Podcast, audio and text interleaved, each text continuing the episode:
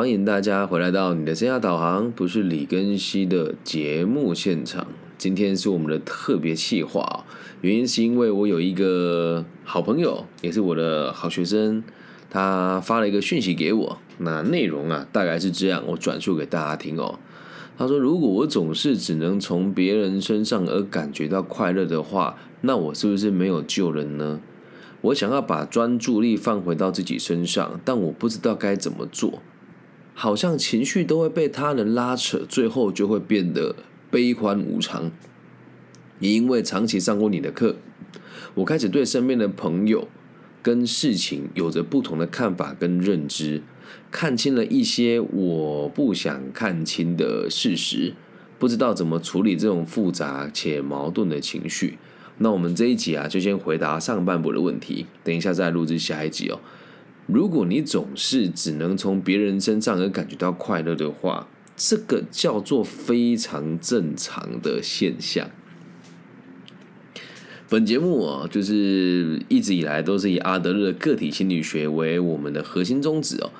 呃，假设阿德勒本人听到这个问题啊，我想他会这么回答：我们每个人呢，都是彼此的一部分。从我们出生开始的那一刻，我们就和这个社会有密不可分的关系。那之所以我们叫做个体心理学，原因是我们自己是一个个体，我和你之间也是一个个体，我和现在现场的所有听众当中也是一个个体，所有的台湾的这个居民也是一个个体。好像整个亚洲的人也是一个个体哦，所以我们彼此之间是和彼此之间是有连结的。那有连结的话，你一定情绪都会来自于别人嘛？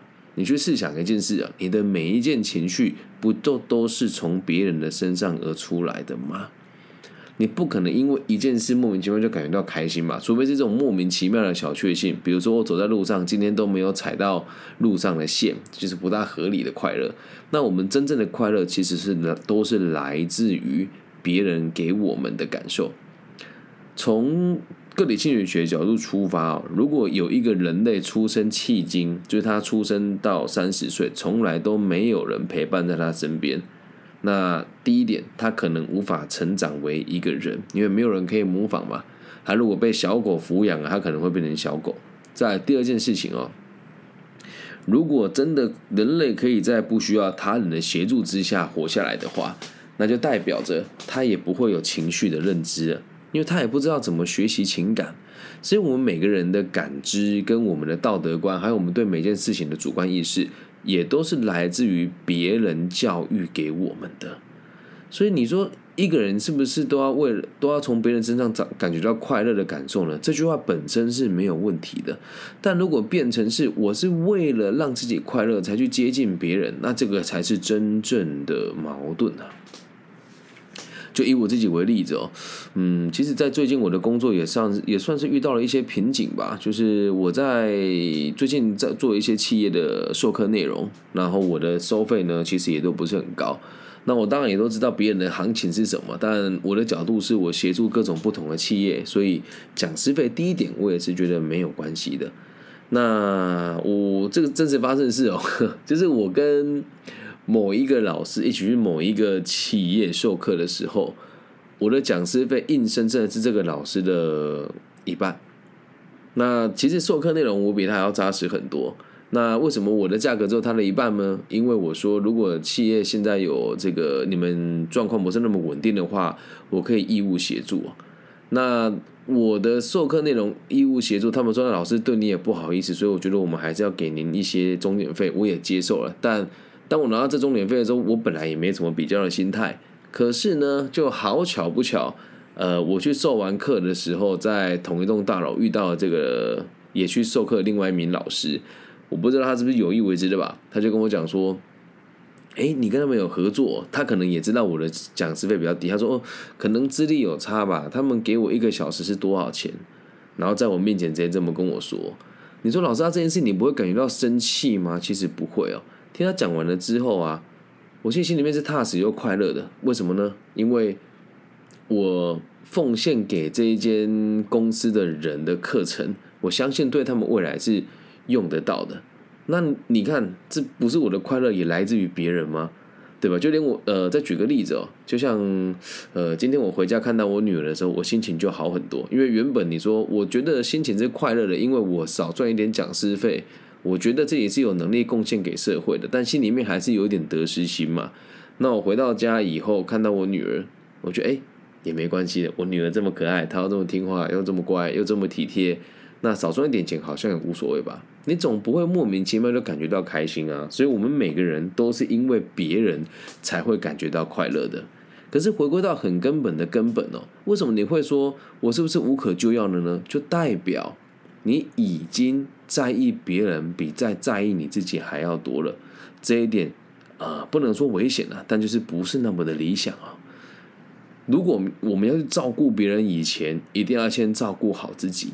那就像我们现在被占便宜的时候，我的感觉都只有一个：我们有能力嘛，让那么就让人家占一些便宜喽。好，那如果我们没有能力的时候，就会觉得我都要为别人牺牲，我觉得好痛苦哦。那么会有一个很奇怪的点哦，为什么我们的情绪会被别人挑动呢？其实回归到根本，就是因为你在意他。那这时候要分成两个路径可以去思考。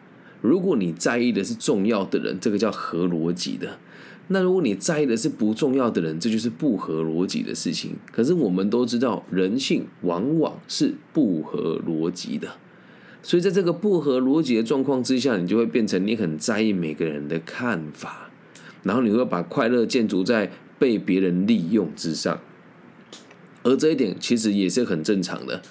每个人之所以会感觉到开心，之所以会感觉到自信，也都是源自于你自己。你认为，或者是你真的有能力对这个社会产生什么样子的帮助？所以你说快乐来自于其他人的这件事情，其实也非常合理呀。然后你问的第二个问题哦，是说想要把专注力放回到自己身上，哇哦，这个想法就危险喽。这时候就要再提到个体心理学的一个很重要的名词，叫做社会兴趣。如果我们把专注力放在自己身上，就会变成是我在乎自己的需求高过于别人的需求。这时候一定有人会问啊，哎，老师，你这不是自相矛盾吗？刚刚不是有讲说要照顾好自己之后再去照顾别人？那你又说什么不应该把这些需求大过于别人？来听清楚了，必要跟需要。有很大的落差，必要跟需要有很大的落差。什么是必要呢？没有我会死，这个叫必要。那什么叫需要呢？没有也不会怎么样，但我想要。那所以我们对自己啊，一定要先达到这个我必要的东西。如果达到我必要了之后，就降低你的其他需求，你就会把你的需要也降低下来。哦，那用简单的逻辑来来思考，我们先用比较肤浅的方式来解释，用金钱的角度来跟来来让大家理解哦。如果今天我赚三万块，而我的这个基本的生活开销，我认为的必要只有两万五千块，那么多出来这五千块，我就可以拿去帮助别人，我也觉得没什么感觉嘛。那如果今天我的 必要是四万块，而我只赚三万五千块。哦，那这时候我就产生一个落差，而在这时候我又想要去帮助别人，那这个就是不行的哦。所以你要先把你的必要往下降，好，然后你多出来的需要的部分也把它跟着往下降。这时候你就会发现哦，我饱满自己以后再去丰盈别人的这个逻辑就是不矛盾的了，能够理解吗？所以先把自己顾到个基本盘之后，再去照顾别人，你就不会觉得自己在牺牲自己了。然后这个世界上啊，没有什么叫燃烧自己啊，没有什么叫牺牲，都是大家欢喜甘愿的，理解吗？所以你会这么问哦，说你要把专注力放到自己身上。换个说法，应该是我应该要先让我自己知道我的目的是什么，要帮我自己满足到什么地步，多出来的我都愿意分享给别人。所以每个人的快乐来自于其他人，这很正常啊。如果你的快乐来自于你自己，就代表你这个人可能从某种程度上来讲比较自我主义。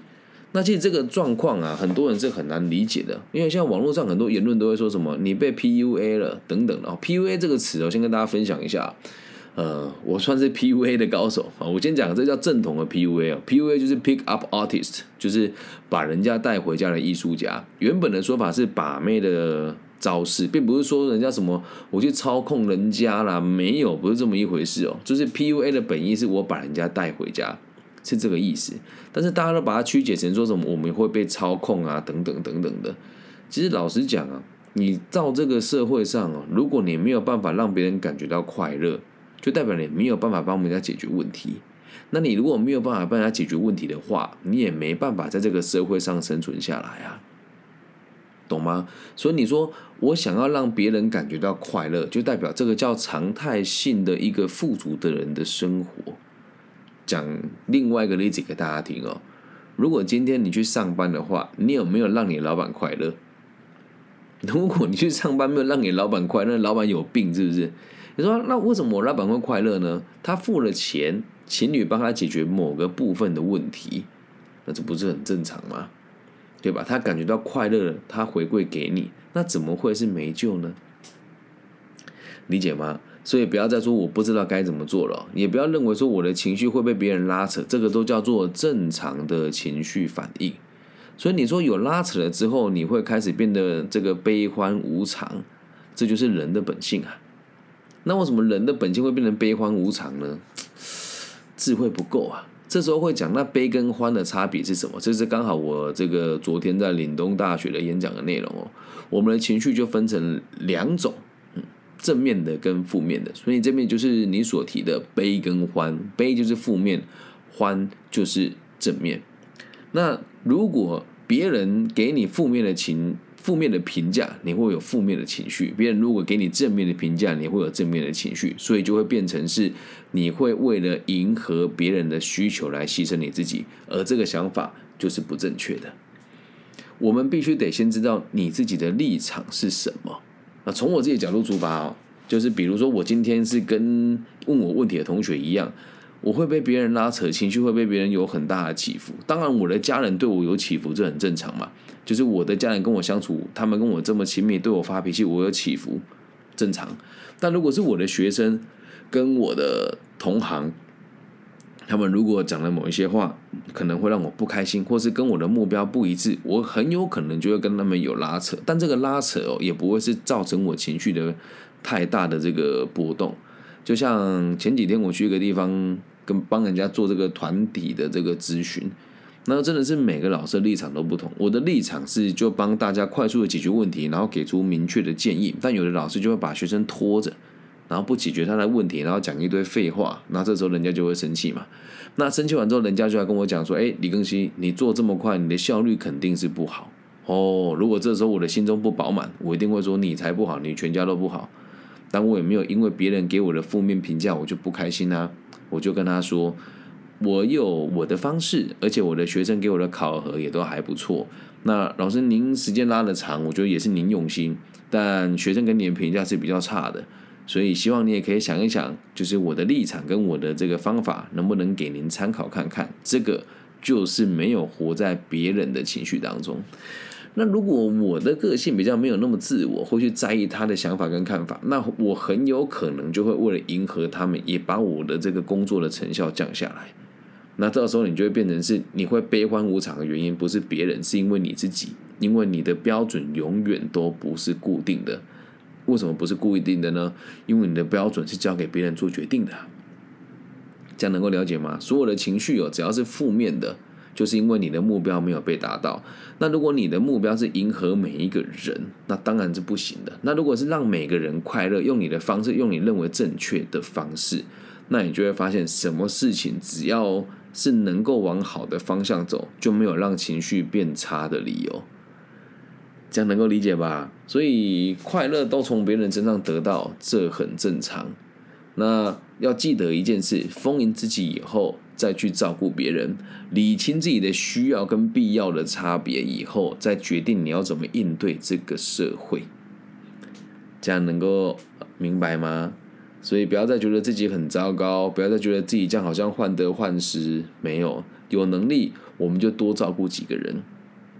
那如果能力不足，别人要要求我们的话，那我们就可以理性的拒绝他。好，那其实，在我的世界啊，我有时候我会觉得我帮人家做了很多，但是只要自己能力够，我们就可以奉献给他人嘛，对吧？那我有的是青春的肉体跟时间。那问我问题的 Hank 同学，你也还年轻，你也有很多时间，所以我也希望你可以去做这个小小的调整，能够理解吗？不要因为别人的评价而感觉到不开心，而应该是要说，我找到跟我有共同目标的人一起追求我们想要的事，那我们一起感觉到快乐，这个才是正确的认知。挂号从个体心理学的角度出发，跟从李根熙的角度出发。这样能够明白吧？那这时候就会延伸出下一个问题哦，我们就来录制下一节来跟大家讲哦，就是当你看懂这些道理了之后啊，你好像就会发生一件，这也不是奇怪的事情。好了，就奇怪，你就会发现我好像慢慢的无法用我过去的价值观来理解我现在遇到的事情，所以会产生很多不必要的拉扯。好，所以这一集呢，我们就只只提到这个地方哦。记得快乐的泉源来自于别人，很正常，但不要变成别人期待的努力，这不叫无可救药。哦，这就是我们每个人都是一样的，我们的情绪都是来自于他人。那为什么两个人相处会开心？因为我们有共同的目标。那如果对方的目标跟你的目标不一样，假设你可以让他跟你越走越近，这也是一种快乐的来源。那假设对方的立场跟你截然不同，他又要想尽办法的掰弯你。那假设你够喜欢他的话，你就应该要修正你原本自己的认知。那如果你也没有很喜欢他，就离开这一群人吧。所以接下来就延伸出下一个问题哦，就是，嗯，如果我认识了你之后。如果我认识李根熙之后，让我开始不想跟原本的某些朋友往来，这样正常吗？这我们下一集再来跟大家做解释。以上就是这一集全部的内容喽，希望能够让大家理解。如果我总是，如果我总是这个呃，只能从别人身上得到快乐的话，哦，这一集就送给你，很正常。了解自己，了解自己的需求，过你想过的生活就好。那至于下一集延伸出来的是，那从从这个角度出发，如果我和我的朋友无法相处了怎么办呢？下一集再来告诉大家怎么办。谢谢大家今天的收听。如果你也喜欢我的节目，记得帮我分享、按赞加订阅。那我们节目现在也走入了一个。衰退期吗？嗯，也可以这么说吧。就是我们是一个稳定成长的节目哦。那我最近悟出一个道理哦，就是原本都是我一个人在 handle 我的协会嘛，一年就要六十万、七十万台币，就我一个人花费的。那我现在有想说要做更多事情，去开办一个空间，然后定期做实体的这个咨询来帮助他人。我可能也需要别人的一些资助。因为我自己的能力有限嘛，要我掏出一两百万，我觉得有点痛，但我做得来。可是当我能募过超过这样子的款项，我就可以去做更多我原本做不到的事。那如果你也喜欢我的节目，经过这几年我的陪伴，你们有过得更稳定的话，也欢迎大家可以给我各种不同的赞助，私讯我，我会把捐款的方式。联系给大家。那虽然到目前为止呢，有很多人跟我说哇，我会捐助你，我我会捐助你，但是就是到目前为止捐助的朋友也还是不多。那假设你们公司有这个捐款需要这个呃相关的收据，我们也可以开立给大家的，好吗？感谢大家今天的收听。那假设你是第一次听我的节目，可能对我不是那么的理解。可以 Google 一下我的名字，我叫李庚希，木子李，甲乙丙丁戊己庚辛的庚，然后王羲之的羲，希望在各个不同的平台可以找到大家，不管是网易云啊、IG 啊、Facebook 或是呃微信啊、微博都可以找得到我，好吗？感谢大家今天的收听，我爱你们，希望我们节目的存在可以带给这个社会更多安定的可能性，拜拜。